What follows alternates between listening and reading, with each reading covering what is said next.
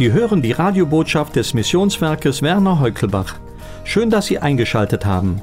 Weitere Radiosendungen der letzten zwölf Monate finden Sie zum Herunterladen im Internet unter missionswerk-heukelbach.de. Jetzt spricht zu Ihnen Klaus Hornischer.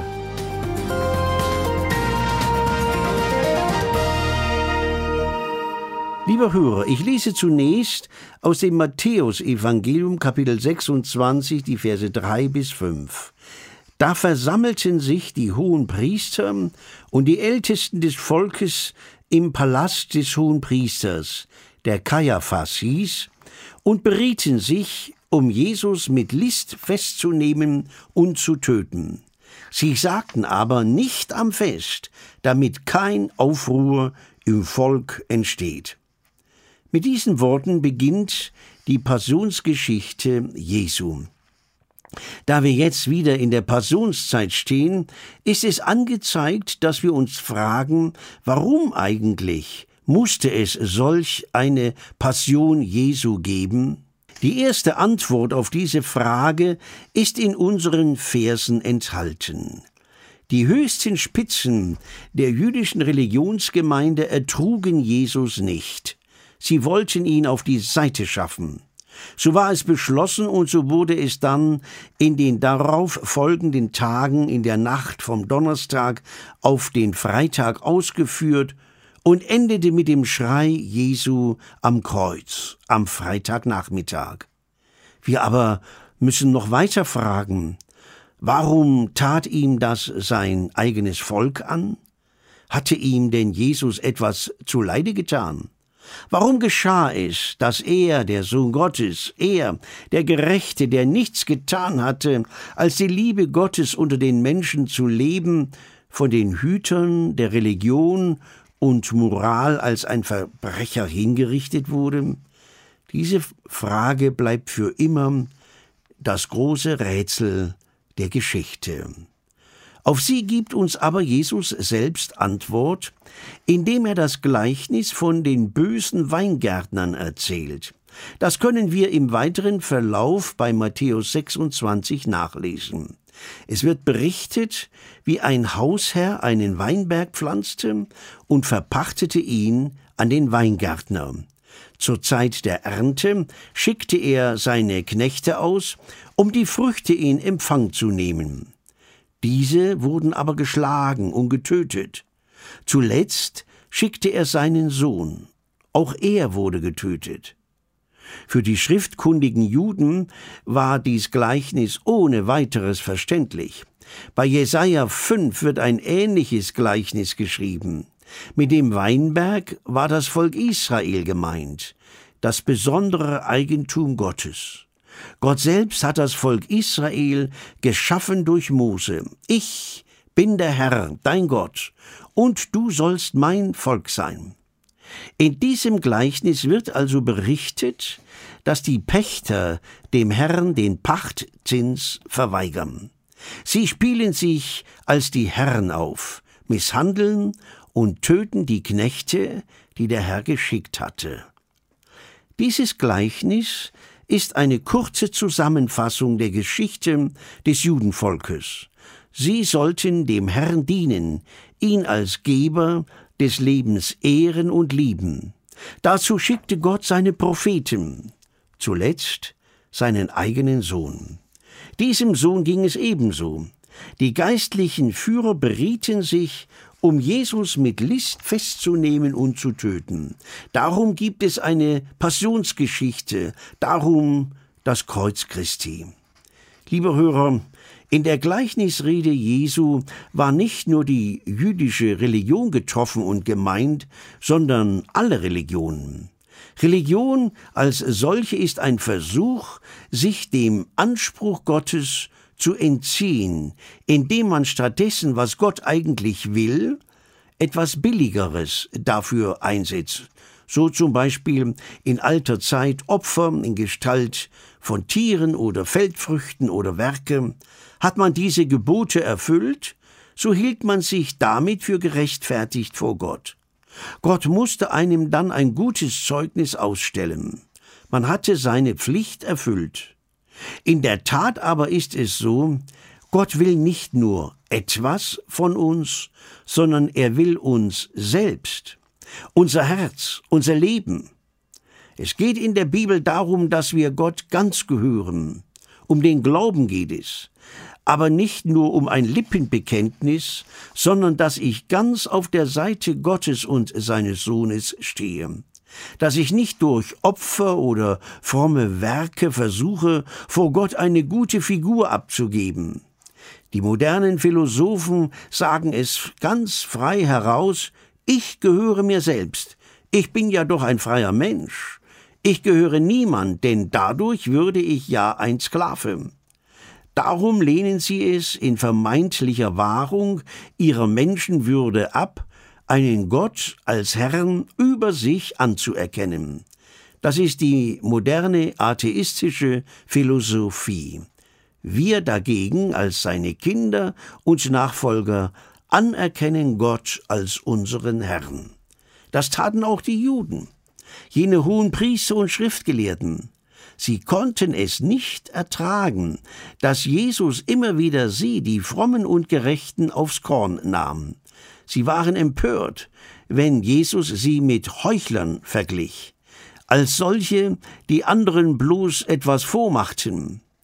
Diesen Juden war es durchaus ernst mit ihrer Gesetzmäßigkeit, wie wir es ja vom Apostel Paulus selbst wissen, der von sich sagte, dass er, bevor er Jesus Christus kennenlernte, ein frommer Jude gewesen sei, untadelig in der vom Gesetz verlangten Gerechtigkeit.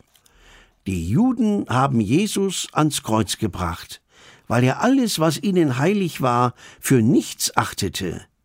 Auch heute noch denkt Jesus so über unsere frommen Werke, unsere Kirchenzugehörigkeit und Tradition, wenn der echte Glaube, die völlige Übergabe unseres Lebens an Jesus Christus fehlt.